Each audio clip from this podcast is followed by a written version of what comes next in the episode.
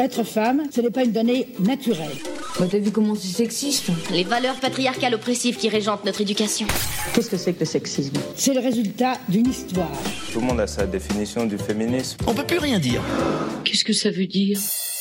Salut, c'est Isabelle Meurville. Je suis traductrice et formatrice depuis plus de 20 ans, spécialisée dans le domaine des droits et libertés fondamentales. Je suis une femme blanche, quinca, cisgenre, et toutes les injustices me révoltent, à tel point que je refuse de les hiérarchiser. Aujourd'hui, Marine Pétroline m'a laissé le micro des Chroniques du sexisme ordinaire, le podcast qui débusque le sexisme dans les moindres recoins. Sexisme, féminisme, genre, virilité, transidentité, vous êtes perdus?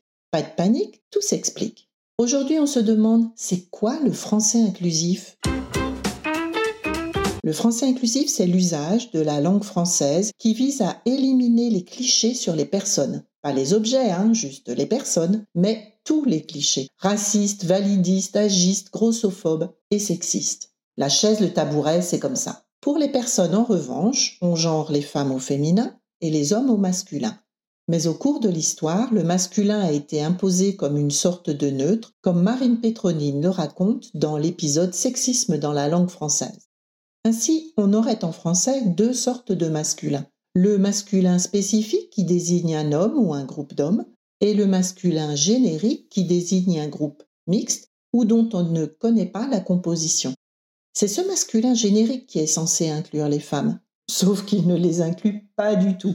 De nombreuses recherches le confirment. Quand on lit ou on entend un mot au masculin, notre cerveau ne se pose pas 20 000 questions pour savoir si c'est un masculin spécifique ou générique. Il projette des hommes sur notre cinéma mental. Quand on demande aux gens qui est votre chanteur préféré, on obtient 15% de femmes dans les réponses. Quand on leur demande qui est votre chanteur ou votre chanteuse préférée, on obtient 40% de femmes dans les réponses. En français, le masculin ne fait pas le neutre, il fait le masculin dominant. Vous avez peut-être été choqué en CE2 d'apprendre la règle de grammaire, le masculin l'emporte sur le féminin. Ce n'est qu'une manifestation de la survalorisation du masculin et la dévalorisation du féminin dans notre société. Il y a aussi les écarts de salaire, de retraite, les différences de représentation politique ou dans les entreprises, la charge domestique, la paupérisation lors d'un divorce, les violences sexistes et sexuelles, etc. Tout cela forme un système où la langue joue un rôle majeur.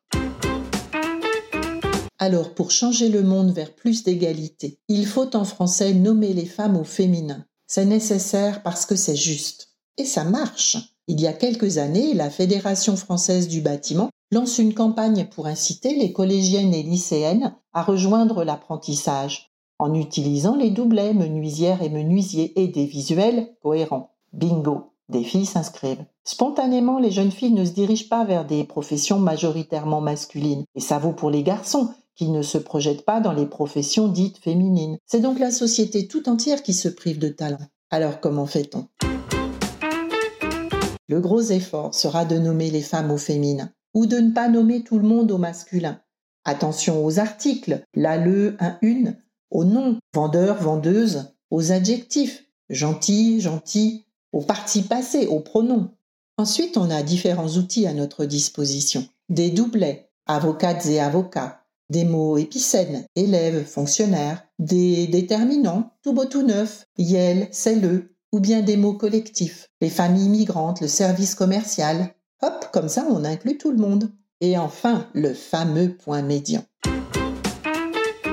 Parfois, les gens réduisent le français inclusif au point médian et trouvent que c'est difficile à lire. Mais ce n'est qu'un outil parmi d'autres. Le point médian est une abréviation. Comme le point après un M majuscule, qui se lit monsieur, c'est pareil pour le point médian, qui abrège le féminin et le masculin. Enseignant, point médian E, ça se lit enseignante et enseignant. Ce sont des conventions à apprendre et c'est important de bien utiliser le point médian et pas le point classique pour que les algorithmes, les logiciels, notamment de lecture vocale, et aussi les personnes comprennent que c'est une abréviation. On entend aussi que le point médian est difficile à lire pour les personnes qui ont un trouble 10 et que ça ralentirait l'apprentissage de la lecture chez les enfants.